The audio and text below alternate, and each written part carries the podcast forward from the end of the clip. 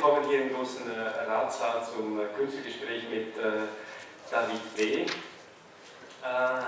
einer kleinen Verspätung beginnt, weil David B. diesen Saal mit, nur mit Mühe und Not gefunden hat, da ganz weit hinten in diesem unübersichtlichen Gebäude.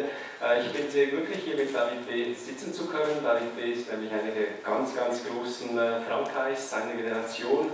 Äh, das wissen wir auch im deutschen Sprachraum seit der Veröffentlichung seines äh, bisherigen Hauptwerks Die Heilige Krankheit, das vor zwei Jahren ja den Preis des besten internationalen Comics äh, erhalten hat hier im Comicsalon von Erlangen.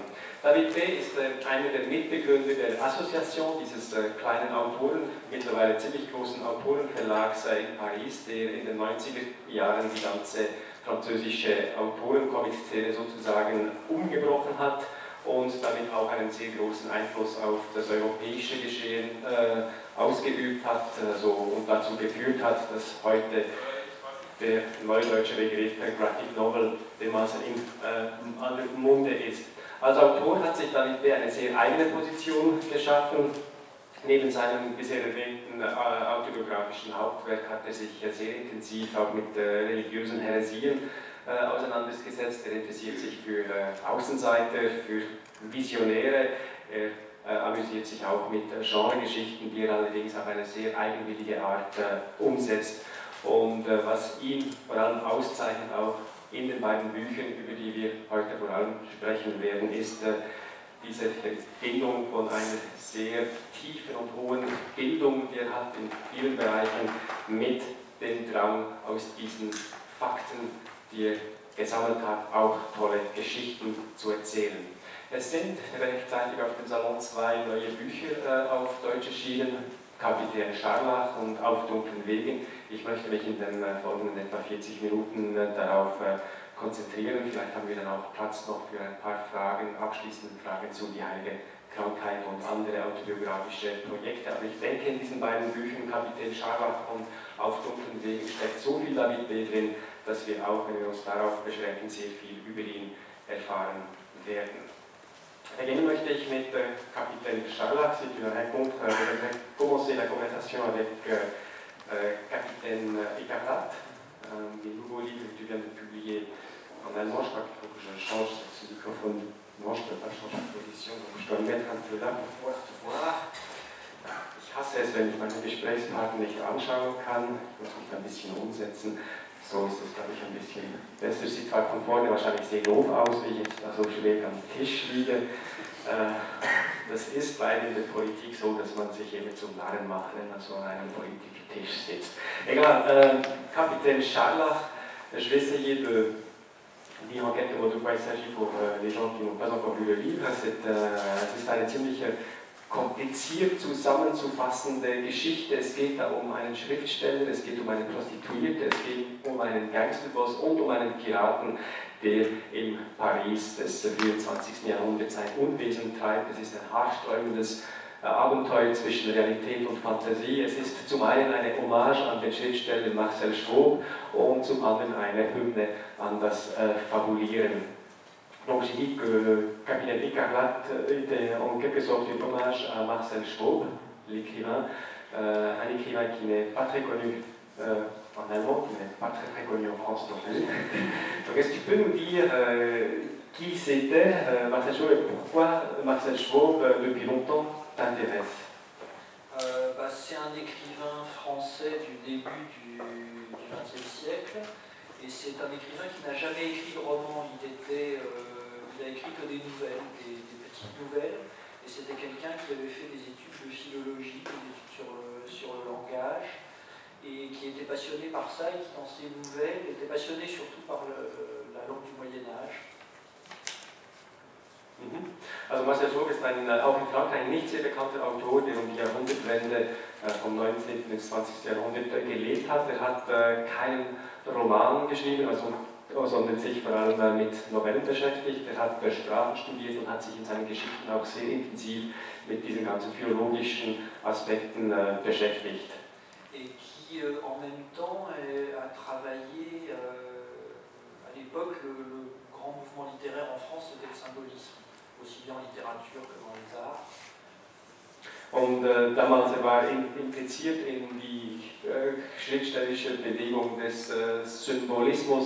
der französische.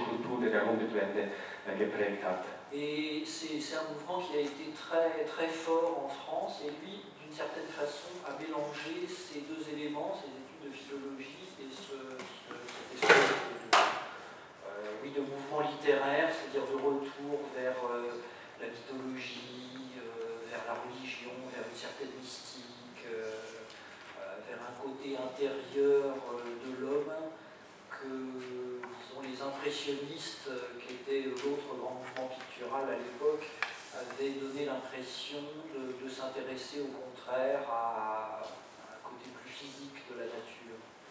Äh, Marcel Schwab hat dann diese Strömung des Symbolismus äh, verknüpft mit seinen philologischen äh, Interessen und hat sich auch sehr stark äh, beschäftigt mit mythologischen Themen, religiösen Themen, gewissen mystischen Aspekten, also dem ganzen äh, Innenleben sozusagen des Menschen, in Abgrenzung auch zum Impressionismus, der damals in Frankreich sehr prägend war und der sich im Gegenteil eher mit der äußeren, der körperlichen Realität der Dinge und des Menschen beschäftigte. Et il utilisait donc une langue très travaillée, euh, avec, euh, en utilisant des mots, des adjectifs très rares, et cherchant, c'était souvent des nouvelles qui se plaçaient dans un contexte historique très précis, par exemple l'Antiquité ou le Moyen Âge, et il cherchait vraiment à travers ces, ces petits récits, ces petites nouvelles qu'il faisait, à plonger le lecteur euh, dans, dans l'époque, si vous voulez, comme si le lecteur assistait à une scène ou à un, épisode qui se passait euh, au Moyen Âge ou durant l'Antiquité. Er hat sich in sehr sprachlich sehr intensiv mit seinen Geschichten auseinandergesetzt und hat wirklich versucht, äh, diese, in seinen kurzen Geschichten äh, die Leser zu entführen ins Mittelalter oder in die Antike und ihnen das Gefühl zu geben, wirklich äh, in diese Epoche drin zu stecken, das vor allem eben mit, mit, mit sprachlichen Mitteln, indem er auch sehr seltene, wenig gebrauchte, altmodische Adjektive und andere Wörter einsetzte. Et c'était quelqu'un qui était aussi passionné par l'aventure. Un grand amateur de, Stevenson, l'écrivain anglais, de Thomas de Quincey, du poète François Villon, c'est-à-dire à chaque fois des gens qui euh, non seulement avaient écrit, étaient des écrivains, mais qui en même temps avaient eu une vie d'aventure. Er war auch sehr stark vom Abenteuer äh, angezogen. Er war ein großer Fan von, äh, vom englischen Schriftsteller, Schriftsteller Robert Louis Stevenson, von Thomas de Quincey und auch vom französischen äh, Dichter François Villon. Also, also alles Menschen, die nicht nur geschrieben haben, sondern gleichzeitig auch ein ziemlich abenteuerliches äh, Leben geführt haben. Si je peux donner une petite explication psychologique pour, euh, pour un peu ce portrait littéraire de Marcel Schopp, c'est que lui était une personne euh, très malade. Il a toujours été malade, il avait une santé très faible tout le long de sa vie, ce qui fait que l'aventure lui était un peu interdite. Et sauf qu'à la fin de sa vie, il a entrepris un très grand voyage dans les îles Samoa, en Océanie, pour euh, aller sur la tombe de Stevenson. Il est malheureusement jamais arrivé, il a fait le voyage pour rien, parce qu'à l'époque, la, tombe de Stevenson avait été complètement enfouie par la, par la est retourné, il est, retourné en France, il est mort quelques années après. Also äh, Marcel Schwob selber war sehr krank, das heißt ein abenteuerliches Leben war ihm äh, zeitlebens äh, verwehrt. Er hat aber kurz vor seinem Tod sich auf eine große Reise aufgemacht. Er wollte zu den äh, Samoa-Inseln fahren, um das äh, Grab von Robert Louis Stevenson aufzusuchen. Die äh, Reise lief leider ergebnislos, weil das Grab von Stevenson damals nicht auffindbar war, sondern im Dschungel sozusagen versteckt war. Das heißt, eine ergebnislose Reise, von der Marcel Schwob dann zurückkehrte. Un peu comme s'il était mort de, de l'aventure qu'il avait vécue. Il est mort pendant le voyage ou? ah, Non, non, il est mort au, au, retour, enfin un peu après son, ja, son retour. Er ist dann kurz nach dieser Reise gestorben. Also äh, David Peter sieht das eigentlich als sein Tod als Folge dieses äh, großen Abenteuers, das er unternommen hat. Also es ist interessant, wenn man David äh. Je voulais juste ajouter un tout petit détail, c'est que c'est un écrivain qui effectivement n'est pas très connu en France, mais qui à son époque était absolument admiré par tous les grands écrivains de, son époque. Euh, aussi bien enfin, le bonhomme de théâtre comme Sacha Guitry, euh, des gens comme Macorlan ensuite. C'est quelqu'un qui a influencé beaucoup euh, beaucoup d'écrivains français ensuite. Also er war, äh, er ist vielleicht heute, Marcel Schwob ist vielleicht heute nicht sehr äh, bekannt, aber er hat, äh, war zu Lebzeiten ein sehr, sehr von vielen Leuten bewunderter Schriftsteller, also sehr viele seiner Zeitgenossen äh, verehrten, äh, verehrten ihn, er war also sehr berühmt.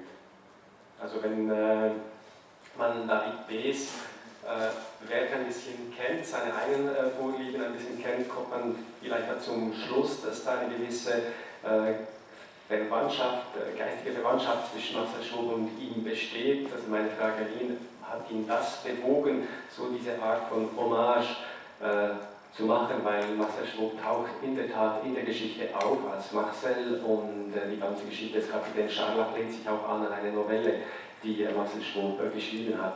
Euh, ta description de, de, Marcel Schwob me fait quand même penser, en connaissant ton œuvre, qu'il y a certaine, une certaine parenté entre ce qui t'intéresse toi et ce qui intéressait Marcel Schwob. Est-ce que c'est ceci qui t'a amené à faire une sorte de hommage à Marcel Schwob euh, Oui, bien sûr. Enfin, avec euh, Emmanuel Guibert, qui est donc le dessinateur du livre, on s'est découvert une passion commune pour euh, Marcel Schwob.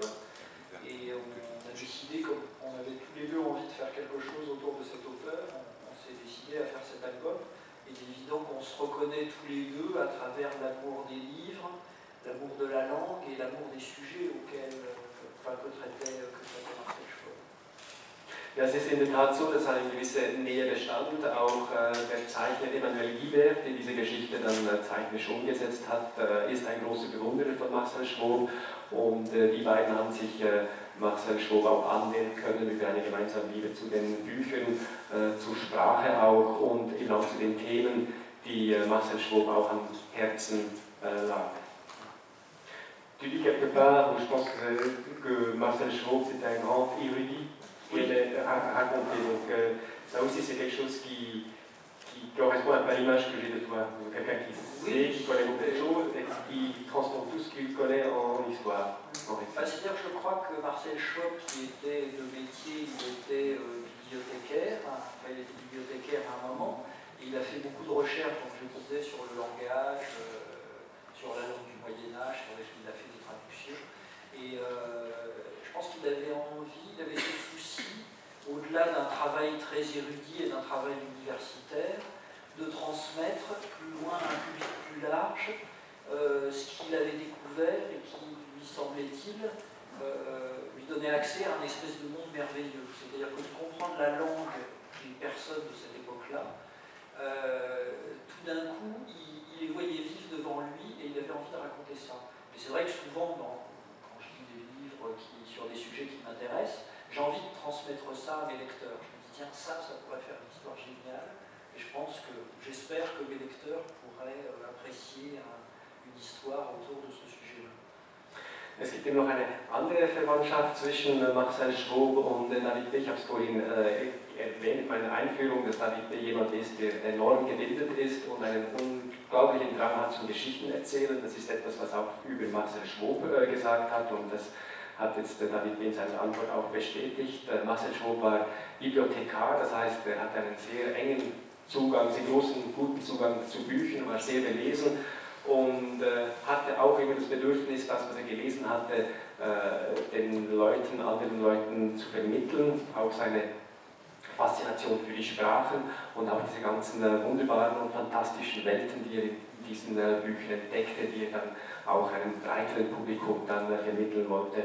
Und so geht es auch äh, David B., der sehr viele Bücher liest und hat immer wieder auf Stoffe trifft, äh, Stoffe stößt, äh, von denen er sich sagt, hey, das wäre eine tolle Geschichte, die ich meinen Lesern äh, dann auch erzählen könnte. C'est pour ça que souvent, euh, bon, pour revenir au capitaine Escarlate, euh, est-ce que jusqu'à quel point tu, as, tu t'es basé sur des faits de la vie de Marcel Schwab, sur des, des, des, des, disons, des allusions aussi euh, de, de, ces récits, et jusqu'à quel point tu as inventé cette bah, Évidemment, c'est, c'est, euh, c'est une biographie inventée, des aventures qu'il n'a jamais eues. Mais il y, a, il y, a, un élément qui est un élément de la vie de, de Marcel Schwab. Euh, là, dans le livre, on parle du début de, sa vie, c'est-à-dire le moment où il rencontre cette, jeune prostituée qui s'appelle Monel, dont on sait peu de choses, dont il a très peu parlé, Mais là aussi, c'est son goût, c'est pour montrer que son goût pour, euh, la littérature, pour, euh, tout ça, euh, pour ses parlers populaires, pour l'argot, c'était pas seulement quelque chose de purement cérébral. C'est-à-dire qu'il a rencontré cette, personne, cette petite prostituée, il en est tombé amoureuse, elle est morte très rapidement de, maladie, de, de, tuberculose, comme beaucoup de gens mouraient à l'époque. Et il y avait vraiment un amour sincère pour, euh, pour le peuple, je dirais, chez Marcel Chaud.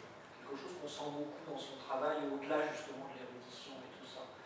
Et euh, c'est pour ça qu'on a choisi de prendre ces deux personnages, de prendre ce moment où il est euh, avec Monel. Et il a écrit sur elle un livre magnifique qui s'appelle Le livre de Monel, où il lui rend hommage. C'est un espèce de, livre extrêmement lyrique à travers des petits textes comme ça. Et je pense qu'il a été très marqué par sa liaison avec elle et par sa mort. Euh, et ça voulait parler un peu de cette époque-là, à travers cette, enfin, cette époque-là de sa vie, à travers cette, histoire qu'on leur, a, taillée à.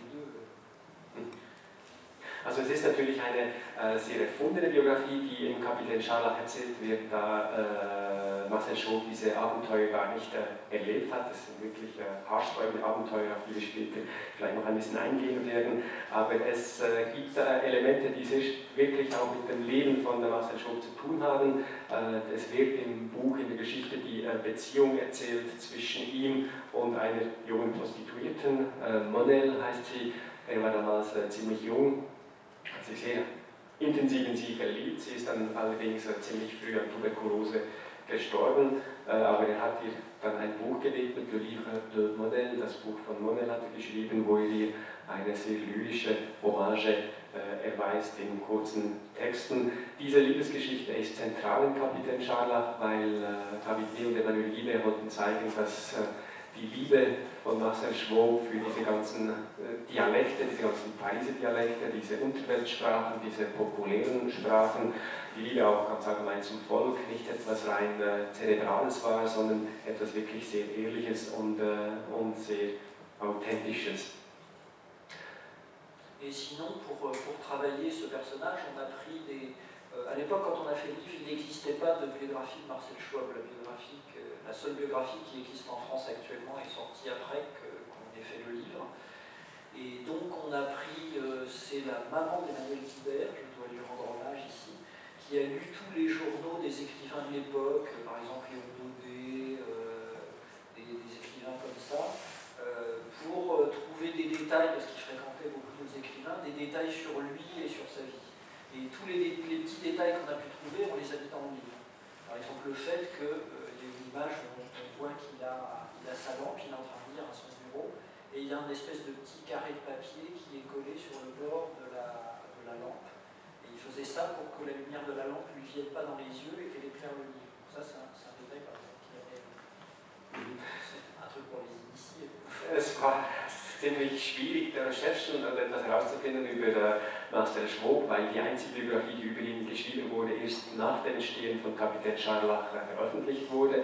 Aber äh, Emmanuel Guibert und David B. haben die Mutter von äh, Emmanuel Guibert damit beauftragt, sämtliche Tagebücher der äh, schriftstellerischen Zeitgenossen von Marcel Schwob äh, nach äh, äh, kleinen Bemerkungen über Marcel Schwob durchzulesen wie gesagt, er war damals sehr berühmt, sehr anerkannt und hat all diese berühmten Schriftsteller seiner Zeit auch frequentiert. Und sie haben dann über diese kleinen Anspielungen, diese kleinen Anekdoten, die in diesen Tagebüchern von Autoren wie Léon Daudet äh, auftauchten, haben sie dann Details gefunden, die äh, sie in ihre Geschichte einführen, äh, also einführen konnten. Zum Beispiel hat er als Beispiel, hat David B. erwähnt, dass äh, äh, Schwab die Angewohnheit hatte, seine, an seiner Lampe ein Stück Papier festzumachen, damit das äh, Licht ihm nicht ins Gesicht scheint, sondern äh, dann auf das Papier oder das Buch, das er im Lesen begriffen war, und das ein authentisches Detail, das sie aus irgendeinem dieser Tagebücher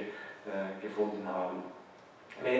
Aber es ist natürlich, dieses Kapitän Scharla ist natürlich jetzt nicht ein Buch, über einen Schriftsteller, den niemand kennt und für den sich niemand hier im Saal noch interessiert. Äh, als ich das Buch zum ersten Mal gelesen äh, habe, ist es mir völlig entgangen, dass es das Buch war dass diese Marcel wirklich Marcel Schwob war, dass es also ein Buch war, das auf einer historischen Person aufbaute, sondern ich habe das damals gelesen, vor zehn Jahren, als es erschien, als eine absolut fantastische Abenteuergeschichte, eine völlig irrsinnige Vision von äh, einer Gangsterbande und Piratenbande in Paris um 1900, die Unwesen treibt mit einem äh, Kapitän, der so eine Goldmaske äh, trägt, dessen Gesicht man nicht sieht, weil es sich um einen Totenschädel handelt. Eine ganz, ganz tolle Piratengeschichte, die natürlich überhaupt keinen realistischen Bezug hat zum Paris von um 1900, aber die man wegen der Fabulierkunst von David B. und der Zeichnung von Emmanuel Guibert, dem man bereitwillig folgt und sich auch davon völlig einwickeln lässt. Mais ce que je disais maintenant, c'est que Marcel Schwab, c'est un élément, on a beaucoup parlé de Marcel Schwab, mais j'avoue que la première fois que j'ai lu euh, Le Capitaine Écarlate il y a une dizaine d'années, je ne m'étais pas du tout rendu compte qu'il s'agissait de Marcel Schwab et qu'il y avait ces références littéraires. Moi j'ai lu ça au premier degré comme une histoire euh, d'imagination, fantastique, une histoire de pirate dans le Paris de 1900 euh, qui, qui, fonctionnait en elle-même. Bah, c'est ce qu'on a voulu de toute façon à partir de ces éléments-là pour des personnes euh, qui ne connaissaient pas euh, Marcel Schwab et qui a priori pouvaient n'en avoir rien à faire aussi, que ces gens puissent apprécier une histoire d'aventure comme, euh, comme justement Marcel Schwab les appréciait. Et c'est ce qu'on a, ce a voulu faire, c'est-à-dire une histoire aussi en prenant toujours des éléments dans l'œuvre de Marcel Schwab, puisque le capitaine écarlate qui porte ce masque d'or sur la tête, c'est évidemment une référence au, à fameuses nouvelles de, Marcel Schwab qui s'appelle Le roi au masque d'or justement, dans ce courant symboliste dont je vous parlais au début de la discussion, le thème du masque était quelque chose qui revenait énormément. Euh, euh, Jean Lorrain, qui était un autre écrivain euh, symboliste, avait écrit un, livre qui s'appelait Histoire de masque, justement. Et c'était une société, je crois, à l'époque où les gens se posaient beaucoup de questions sur leur identité, leur identité réelle. et il y avait ce, souci de, de s'interroger sur soi, sur qu'est-ce qu'on est à l'intérieur, derrière son masque et ce sont aussi des, des choses qu'on peut, euh, qu'on peut voir à travers l'étude du langage, bien entendu. Qu'est-ce que peut cacher le langage, les mots, l'argot et tout ça. Euh, je pense que Marcel Schaub avait beaucoup ce, souci-là de, chercher ce genre de choses. Also das war auch äh, Ihre Absicht, Emanuel Gibe und David B.'s Absicht, natürlich auch eine Abenteuergeschichte von echtem Schrot und Korn zu erzählen, die den Leser, der sich jetzt nicht für diese literarischen Referenzen interessiert, auch äh, mitreißt. Äh, eine Abenteuergeschichte, die sich auch Marcel Schwob geliebt hat. Eine Geschichte auch, die natürlich in, mit sehr viel mit Referenzen an Erzählungen von Marcel Schwob spielt, zum Beispiel eben die Hauptfigur Kapitän Scharlach mit dieser goldenen Maske, bezieht sich auf eine der berühmtesten Kurzgeschichten von Marcel Schwob, dieses Thema der Maske, dieser Topos der Maske war ohnehin in der ganzen Periode des Symbolismus sehr wichtig, weil es eine Zeit war, um 1900, wo sich die Leute sehr stark mit der Frage nach ihrer Identität beschäftigten, äh, wo man sich auch die Frage stellte, wer ist man wirklich äh, unter seiner äh, sozialen, gesellschaftlichen Maske. Es wurden ganze Bücher zum Thema der Maske auch veröffentlicht. Auch das ist eine Ebene in diesem Kapitän Scharlach. Äh, David B. ist äh, ein Autor, ein Szenarist, aber natürlich auch ein Zeichner, er ist ein sehr äh, eigenwilliger Zeichner, wenn man seine eigenen Arbeiten liest. Er hat eine ganz, ganz unverwechselbare Bildsprache erzählt. Er hat in den letzten Jahren aber auch vermehrt Szenarien geschrieben, Drehbücher für andere Zeichner. Da nimmst du mich dann, wie zum Beispiel jetzt Kapitän Scharlach, das mit, zusammen mit Emmanuel Ibert, den man bei uns gerade dank der Fotograf kennt, entstanden ist äh, nicht in Runde wie er als Autor und Zeichner damit umgeht, dass plötzlich jemand anderes seine Geschichten umsetzt. Et c'est passé comment là, la, collaboration avec Emmanuel Guillet Parce que toi, tu es, quand même aussi dessinateur avec un langage visuel très très, très, très personnel. Ah, oui, c'est pas difficile de. Ça s'est mal passé. non, non, c'est pas euh, bah, Oui, ça s'est passé en deux étapes en fait. C'est-à-dire que Emmanuel devait trouver une manière de mettre ça en scène, de, trouver un dessin pour, euh, pour, dessiner tout ça. Et euh, je me souviens que je lui avais donné les premières pages du scénario. Donc il a fait une première page dans un style très réaliste. Il s'est dit, bon, la, première scène, vous voyez, c'est les, policiers qui trouvent le, personnage, enfin, un des personnages de, l'histoire qui est attaché à un arbre et dont on a ouvert le ventre et on lui a déroulé ses intestins. C'est une scène très dure. Et euh, Emmanuel s'est dit bon ben David il me fait commencer, il me donne tout de suite une scène comme ça, je vais, y aller, je vais y aller dans le, à la limite dans le gore. A fait un truc très, très il me semblait que c'était euh, bah, une impasse, qu'on ne pourrait pas euh, traiter cette, ce sujet-là, cet album-là comme, euh, ça pendant euh, 62 pages. C'était pas, pas possible, ça ne tiendrait pas le coup. Et donc il a refait, une- il a refait cette page, comme la page qu'on voit, voit actuellement, et là je, je trouvais que ça convenait beaucoup mieux à, que, ce que j'imaginais, et ça convenait beaucoup mieux à Marcel Schwab aussi. Oui, je pense que l'esprit de Marcel Schwab était penché au-dessus de mes mots, et qu'il a dit oui, je veux ça. Es hat durchaus äh, Diskussionen gegeben zwischen Emanuel Guibert und ihm, was die Ausgestaltung dieser Geschichte äh, betrifft. Also Emanuel Guibert hat auch einen ersten Vorschlag gemacht, als äh, David B. die ersten Seiten des Drehbuchs in die Hand drückte. Äh, es, äh, hat eine, erste Szene, es beginnt ziemlich hart mit einer Folterszene, da wird jemandem der Bauch aufgeschlitzt und äh, die, der Darm wird an einen Bauch genagelt und der, der Typ rennt dann weg und der Darm entrollt sich so. Also eine ziemlich wüste Szene, die Emanuel Gibe hat eine sehr direkte, sehr realistische, also schon fast Gore-Filmmäßige Art umgesetzt hat, was dann David B. zum Nachdenken anregt. Er fand es dann nicht so eine gute Idee, weil er sich dachte, auf diese Ebene hält man diese Geschichte äh, nicht durch 60 Seiten lang. Das entspricht wahrscheinlich auch nicht dem Geist von Marcel Schwob, diese Sachen so zu zeichnen. Deswegen hat dann Emmanuel Guibert äh, weitergesucht nach äh, dem richtigen Stil für diese Geschichte und ist dann an etwas gestoßen, das David B. sehr äh, viel äh, dem Thema entsprechend fand und auch den Eindruck ihm gab, dass das auch äh, im Sinne von Marcel, äh, von Marcel Schwob war. Mais sinon, tu, quand tu travailles avec un autre euh, dessinateur, à partir d'un certain moment, tu, tu, tu, tu lâches quand même, tu fais quand même confiance. euh, Ah oui, oui, bah, a priori, moi je faisais confiance à Emmanuel, hein, c'est pas le problème, mais euh, c'est vrai qu'il il me l'a amené comme une proposition, et voilà, donc là je pense que ça convenait pas, donc je lui ai dit, c'est ça aussi, avoir confiance la personne, c'est être capable de dire, bon voilà, je pense que c'est une impasse, que. Et quand je travaille avec Nicole ou avec Hervé Tancrel, comme actuellement, oui, les choses se sont mises en place tout de suite. Il n'y a pas toujours des, des, des à-coups. Moi, au contraire, ce qui me plaît, c'est de laisser le dessinateur s'approprier mon travail le plus possible. Ce qui m'intéresse, c'est d'avoir, euh, quand je travaille avec quelqu'un, c'est que l'album, euh, au final, il ne ressemble pas à un album que j'aurais pu faire.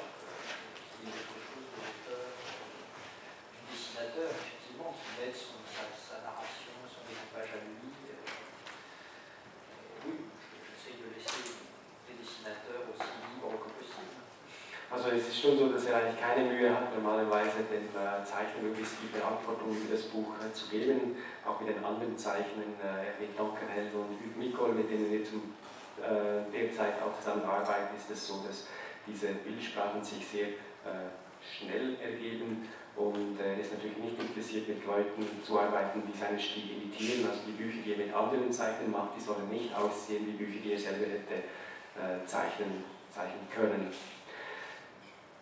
Was interessant ist und ich denke auch in, ziemlich äh, so typisch für David B. ist, dass dieses Kapitän Scharlach auf der einen Seite eine fantastische Abenteuergeschichte ist, die aber eben von sehr vielen Fakten äh, dann auch genährt wird, auf diesen Fakten äh, aufbaut. Äh, auch sehr viel mit, mit so realen Sachen sich äh, auseinandersetzt. Das ist äh, etwas, was äh, David B. auch zu lieben scheint.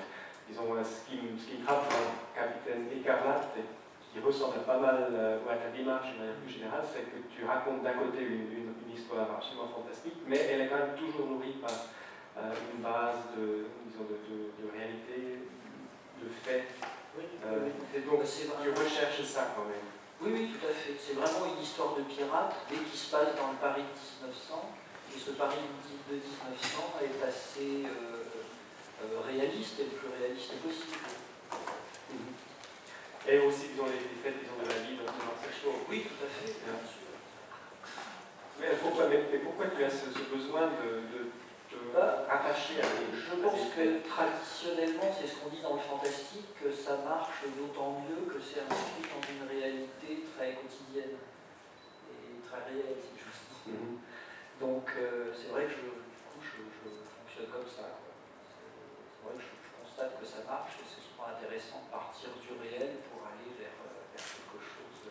finalement, faire accepter le fantastique aussi comme une chose, euh, comme une chose réelle, puisque finalement, Marcel Schopp, il est, il est ravi de se retrouver dans ce monde de pirates. Et il le vit comme quelque chose de, de naturel au bout d'un moment. Il ne se pose pas de questions. Also bestätigt ja, dass es eine Piratengeschichte ist, die natürlich absolut unmöglich äh, sich so hätte abspielen können in Paris von 1900, aber dass das Bild des Paris von 1900 sehr realistisch ist.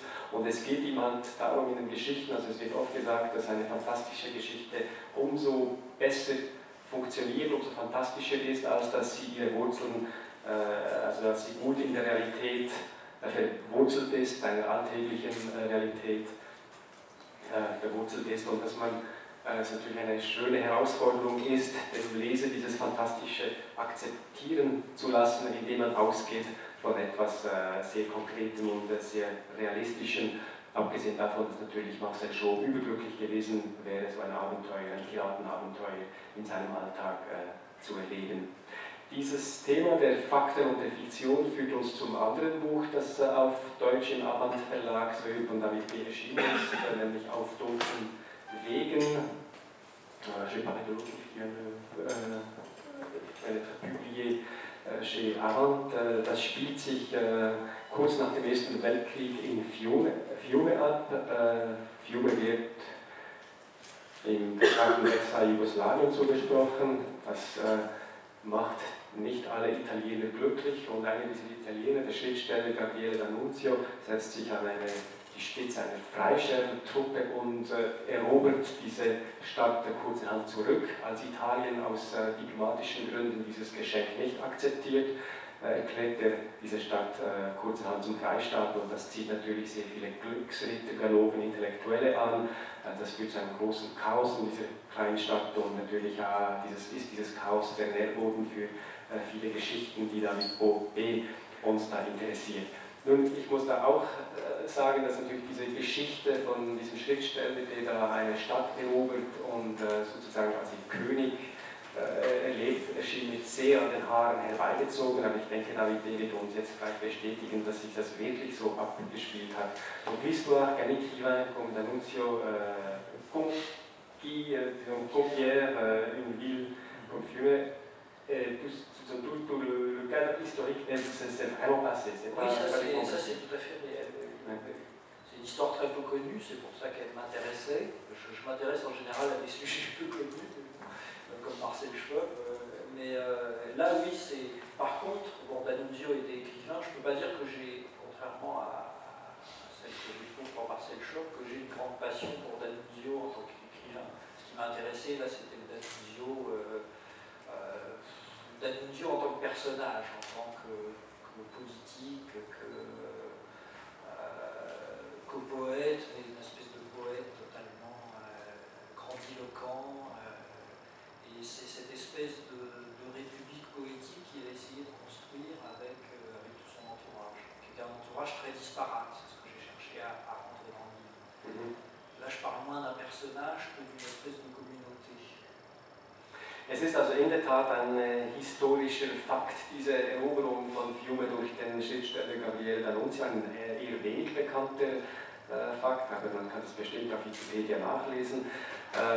In diesem Fall, also eine unbekannte Geschichte, und es ist so, dass David sich eher für unbekannte Sachen interessiert als für die hinlänglich bekannten Sachen. Das war schon im Fall von Marcel Schwob der Fall, lieber ein unbekannter Schriftsteller als ein kanonisierter Klassiker. Es auch so, dass äh, D'Annunzio als Schriftsteller ihn eigentlich nicht interessierte. Er interessiert sich eher für D'Annunzio als in dieser äh, Politiker, der in Fiume diese poetische Republik äh, ausrief.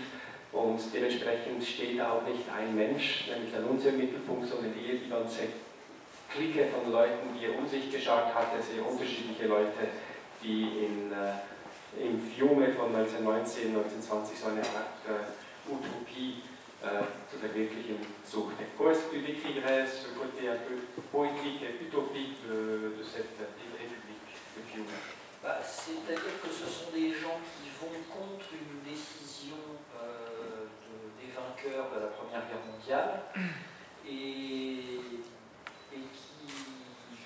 qui, prennent les choses en main par eux-mêmes. C'est-à-dire que D'Annunzio va réunir une petite armée avec des volontaires. C'est tous des volontaires, pas, ils ne fonctionnent pas du tout comme un, comme un État, si vous voulez. C'est tous des gens qui ont envie d'aller là-bas et qui ont envie de participer à ce projet. Et après, ce qu'ils ont voulu faire, c'était euh, d'essayer de faire une terre de, liberté, euh, entre guillemets, parce qu'on verra après que brièvement dans le livre, c'est-à-dire toute opposition à D'Annunzio, euh, euh, les types étaient, euh, étaient mis en prison et ils promettaient les fusiller. Donc on en revenait aux bonnes méthodes traditionnelles de gouvernement. Et disons que c'était un, il a essayé de faire un gouvernement où la poésie et l'art avaient autant de place que la politique, d'une certaine façon. Et que sa politique était une sorte de politique artistique, c'est-à-dire que plutôt que de jouer le jeu des grandes puissances, qui est la politique traditionnelle, on va essayer de s'allier au plus fort et tout, lui il accueillait tous les mouvements indépendantistes possibles et imaginables et les mouvements anticoloniaux, c'est-à-dire que c'est vraiment quelqu'un qui s'adressait aux, petits, à, ceux qui n'avaient pas la parole, euh, aux, plus faibles. Alors ça pouvait aller des, révolutionnaires irlandais à l'époque, aux, jeunes turcs, aux, indépendantistes égyptiens par exemple. Et, euh, c'est là où on pouvait trouver les limites de, D'Annunzio, c'est-à-dire qu'il accueillait tous les mouvements euh, révolutionnaires possibles et imaginables, mais sauf les Slaves, une espèce de part, euh, peut-être pas raciste, mais en tout cas xénophobe, effectivement, vis-à-vis des Slaves, puisque les Slaves revendiquaient, enfin la Yougoslavie revendiquait la ville de Fiume, et les Slaves, c'était vraiment les ennemis.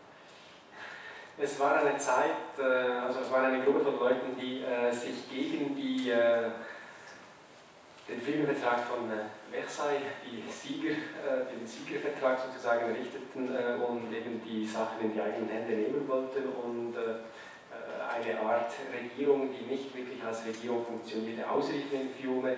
D'Annunzio wollte eine Regierung, in der Poesie und Kunst mindestens so viel Gewicht hätten wie die Politik. Er hat auch, war auch offen und hat auch alle unabhängigen revolutionären Bewegungen seine Zeit äh, aufgenommen, ob das nun äh, die Iren waren, die Türken oder die Ägypter. Er hat auch alle antikolonialistischen Bewegungen äh, aufgenommen in seiner kleinen Regierung in Fiume, also bis abgelehnt hat er nur die slawischen Bewegungen, weil die Slawen waren für ihn der Feind, weil eben Jugoslawien hatte Anspruch auf Fiume erhoben, deswegen äh, wollte äh, D'Annunzio, und das war auch die Grenze seines Engagements für die Kleinen und Entrechteten, wollte D'Annunzio mit den Slaven äh, nichts, zu tun, äh, nichts zu tun haben. Et euh, si vous voulez, les réponses que, les gens de, Fiume faisaient aux, aux, attaques en général du gouvernement italien, c'était toujours des réponses, euh, euh, oui, des réponses artistiques. Euh, évidemment, ils n'avaient pas de force militaire, ils étaient quelques milliers à l'intérieur de Fiume, donc euh, à chaque fois, il devait inventer quelque chose, créer quelque chose.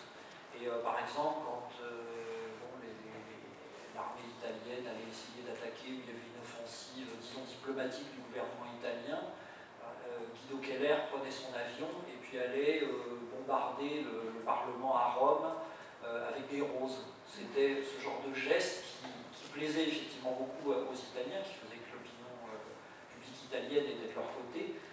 Et parce que c'était un geste qui à la fois n'était pas violent, était violent d'une certaine façon moralement. C'était une gifle effectivement qui était euh, pouvoir politique italien.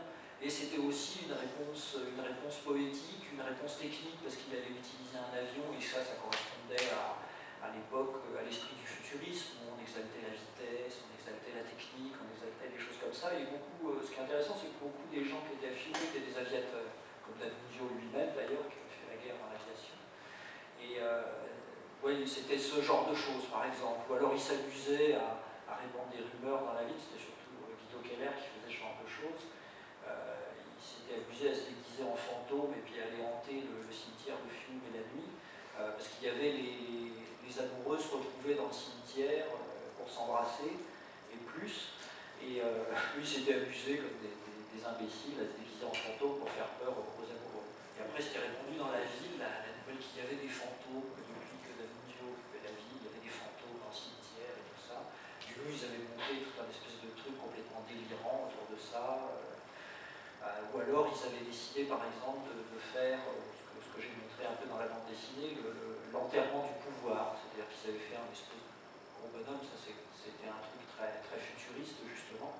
Ils avaient mis dans un cercueil, ils avaient fait des funérailles d'une manière encore une fois de au pouvoir de Rome. Et euh, ils avaient fait des fausses funérailles du, pouvoir, qui représentaient tout ce qu'ils détestaient euh, de, euh, de l'ancien monde d'avant la guerre, puisque ce qui s'est passé souvent dans les pays vainqueurs, c'est que la classe politique qui s'est trouvée au pouvoir à la fin de la guerre était la même que celle qu'il y avait avant la guerre. Et que bien entendu, les gens qui eux avaient fait la guerre sur le front, qui était le cas des gens qui étaient à Fiume, eux avaient envie d'un changement, eux s'étaient battus, ils n'avaient pas envie que les choses continuent comme avant. Donc c'était une façon de dire, bah, ceux-là, ils doivent dégager. Guido Keller, c'était une sorte de main droite Oui, c'était le secrétaire de D'Annunzio qui était son, son secrétaire particulier. Also was äh, David erzählt hat, ist auch, wie sich die äh, Leute in Fiume gegen die Angriffe Italiens, die äh, diese Regierung äh, natürlich äh, aus der Stadt äh, schmeißen wollte, wehren mussten. Sie haben dann immer so künstlerische Antworten auf die militärischen Angriffe gewählt. Sie mussten natürlich äh, das machen, weil sie kaum bewaffnet waren und nur ein paar tausend Leute innerhalb dieser Stadt. Und zum Beispiel hat dann Guido Keller, der Sekretär von Gabriele D'Annunzio, wenn äh, die Italiener Fiume mal bombardiert haben, hat er sich in ein Flugzeug gesetzt und hat dann seinerzeit das äh, Parlament, seinerseits das Parlamentsgebäude in Rom angegriffen und äh, mit Rosen überschüttet. Das waren also diese Arten von, von, von, von Politik, von Kriegsführung. Es war natürlich eine moralische Gewalt, die da ausgeübt wurde gegen die Italiener, aber keine kriegerische Gewalt die auch dazu führte, dass das öffentliche, die öffentliche Meinung in Italien sehr stark auf der Seite der Leute, die im Fiume eingeschlossen waren, äh, stand. Es gab natürlich diese Faszination zum Flugzeug, dass man dann mit dem Flugzeug hingeht und etwas Politisches macht, hängt natürlich auch sehr stark mit dem äh, Futurismus zusammen, der eben diese ganze Geschwindigkeit auch äh, liebte und äh, zelebrierte. Sie haben auch in Fiume selber äh, dafür für Gerüchte gesorgt, dass seit der Machtergreifung D'Annunzius es wieder Geister gibt in Fiume. Sie haben sich nämlich selber als äh, Gespenster verkleidet und den äh, äh, Friedhof, auf dem sich äh, Liebespaare trafen, unsicher gemacht, sodass sich da plötzlich in der ganzen Stadt Gerüchte ausbreiteten, dass es wieder Gespenster gäbe in äh, dieser Stadt. Sie haben auch symbolische Aktionen gemacht, symbolische Begräbnisse der äh, Macht der Gewalt, also mit riesenhaften äh, Särgen, in dem symbolisch die äh, römische Macht äh, begraben wurde. Es war in der Nachkriegszeit gerade bei den Ländern, die den Krieg äh, gewonnen hatten, so, dass die äh, Machtelite, die vor dem Krieg das Sagen hatte, eben nach dem Krieg weiterhin im Sattel blieb und das natürlich bei den einfachen Leuten, die an der Front gekämpft hatten, was auch für die Leute in Fiume zutraf, natürlich für große Unruhe, für große Frustrationen äh, gesorgt hat, dass es eben noch die gleichen äh, Eliten waren, die gleiche politische Klasse und die wurden dann in Fiume auf symbolische Weise äh, dann beerdigt. Aber auch dieses Auf dunklen Wegen, der erste Band von einer zweibändigen Geschichte von David B., ist eine, eine Abenteuergeschichte, eine Gangstergeschichte, die dort steht. Es ist nicht einfach ein Geschichtsbuch, wobei jetzt bei diesen Geschichten, die er jetzt da die er uns da jetzt erzählt hat, diesen Fakten, frage ich mich dann doch, warum hat er nicht einfach äh, ein, ein, äh, ein sogenanntes, ein eher documentarisches Buch äh, darüber gemacht. Maintenant, un petit coup dans les récits que vous avez fait de certains épisodes de ce qui s'est passé dans la Fiume, je me pose la question pourquoi dans ce livre tu n'as pas fait quelque chose de plus documentaire, historique? C'est la question que je me pose maintenant après avoir fait le livre. Et euh, quand je fais un livre, j'essaie toujours ensuite de porter un regard sur ce que j'ai fait. C'est vrai qu'avec ce livre-là, je devrais peut-être pas le dire, mais je, m'en fiche. euh, un peu, je suis resté un peu sur ma faim, c'est vrai, par rapport à ce que je pouvais faire. Et euh, ça, le problème, c'est, un problème par rapport à l'éditeur qui voulait un certain nombre de pages et tout. Et j'aurais bien développé tout ce côté euh, délirant de, Fiume, qui avait beaucoup de choses à raconter, euh, notamment autour de Guido Keller, qui était un des personnages phares et qui poussait, euh, qui poussait D'Annunzio, qui des fois, finalement, collaborateur, mais il était poussé par tous ces petits jeunes, par toute la bande de Guido Keller. Et puis de l'autre côté, bah, il y avait Mussolini, poussait D'Annunzio dans, les choses les plus, plus discutables, disons, les plus politiques, les aventures guerrières. il aurait voulu qu'il aille attaquer la Yougoslavie, par exemple, mais qu'il y aille lui, hein, pas, pas Mussolini, bien entendu. C'était et j'aurais bien aimé montrer tout ce côté-là beaucoup plus finalement. Et c'est vrai que j'ai manqué de place. Et euh, bah ça, ça c'est un problème euh, éditorial, disons, euh, que la bande dessinée, c'est quelque chose qui coûte cher à fabriquer. Et que financer un livre, c'est-à-dire me payer moi sur un livre de 300 pages, c'est pas la même chose que me payer sur un livre de 100 pages. Problem 100 Ja. Ich habe offenbar einen wunden Punkt äh, erwischt mit meiner Frage, äh, er gibt zu, dass äh, er sich nachträglich diese Frage aufstellt, äh, warum er nicht äh, stärker an dieser ganzen Realität, an diesen Fakten geblieben ist. Er hatte den Eindruck, als er diese 120 Seiten, das ist ein zweitbändiges Buch, äh, abgeschlossen hatte, dass er noch Hunger hatte auf mehr. Er schiebt die Schuld seinem Verleger zu, der so ein bestimmtes Format wollte, eine bestimmte Länge wollte, äh, weil es natürlich einen Unterschied äh, ausmacht, ob der Verleger äh, David B. für ein 300-Seiten-Projekt bezahlen muss oder für ein 2x60-Seiten-Projekt. Aber nachträglich sagt sich David B., dass er halt schon sehr gerne diese ganzen verrückten Geschichten, weil gerade um diesen Sekretär Guido Keller ausgebaut hätte, noch viel mehr erzählt hätte und auch das ganze Spannungsverhältnisse äh, Spannungsverhältnisse illustriert hätte, in dem äh, Annunzio steckt, auf der anderen Seite angetrieben von diesem äh, poetischen äh, Politaktivismus von Guido Keller, andererseits aber auch unter dem Druck von Benito Mussolini, der D'Annunzio eigentlich überreden äh, wollte, Krieg gegen Jugoslawien äh, zu führen. Also all diese Sachen, die eigentlich David B. dann doch verstärkt noch ausgebaut hätte.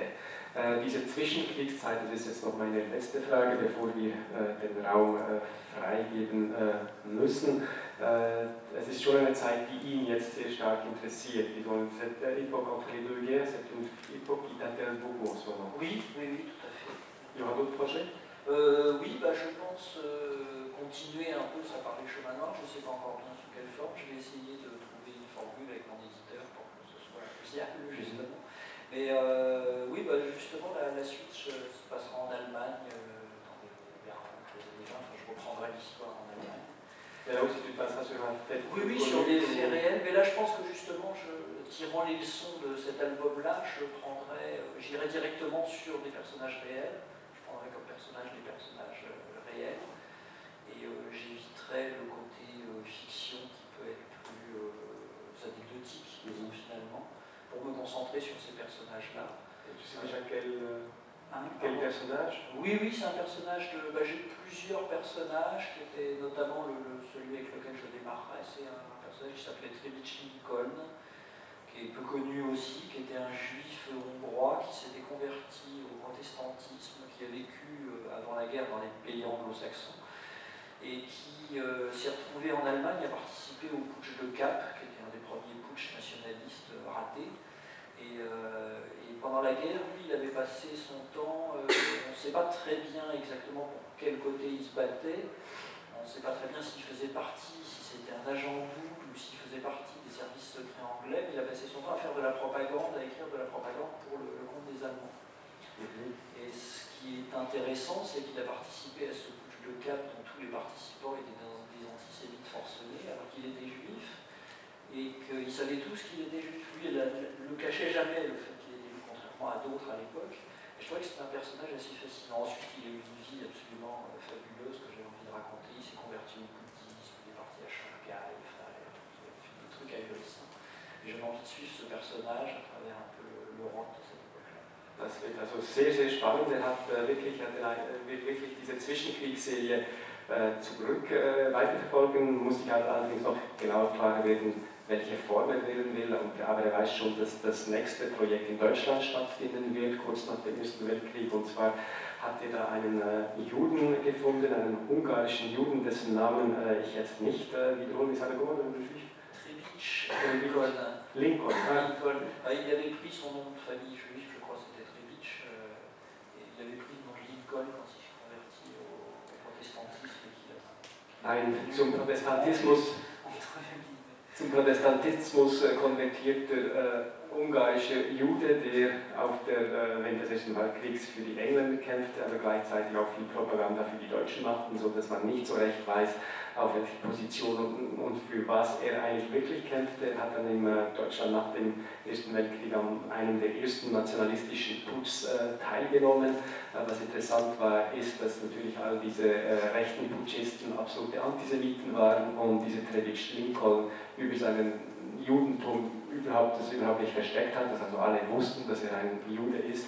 Und äh, sein späteres Leben soll auch ganz faszinierend gewesen sein. Er hat sich dann auch nochmal zum Buddhismus äh, äh, bekehren lassen. Also ich bin da sehr, sehr gespannt. Das ist wirklich eine David B-Figur, wo ich jetzt auch noch den Moment fast den Eindruck habe, er hat sie so eben einfach äh, erfunden, die gibt es gar nicht. Aber ich bin da sehr gespannt, was er daraus machen will. Disais que... Tu veux encore ajouter Oui, oui, j'avais juste un petit truc à, à, à, ajouter juste par rapport à ça et par rapport à ce qu'on avait dit. C'est ce Trebich Lincoln m'intéresse parce que c'est un personnage qui a passé toute sa vie à se mettre des masques sur la figure et en changer continuellement euh, en fonction des interlocuteurs qu'il avait en face de lui. Ja, diese Figur interessiert ihn auch, weil er in der Zeit seines Lebens immer wieder neue Masken äh, aufgesetzt hat und diese Masken auch je nachdem, mit wem er gerade sprach, äh, sich dann auch verändert hat. Euh, mais je pense qu'il faut qu'on s'interrompe parce qu'à 2 heures, il y a la prochaine conversation qui doit commencer. Donc je te remercie d'avoir été avec nous. Je remercie le public de nous avoir écouté. Vielen Dank auch euch, dass ihr da so geduldig zugehört haben. Es reicht jetzt leider eben nicht äh, für Ihre Fragen, aber David wird im Laufe der nächsten Tage natürlich auch signieren am Stand der Avant Comics und am Stand der Edition Moderne und falls da noch dringende Fragen sind, er die letzte Viertelstunde Ihnen sicher auch gerne beantworten. Äh, herzlichen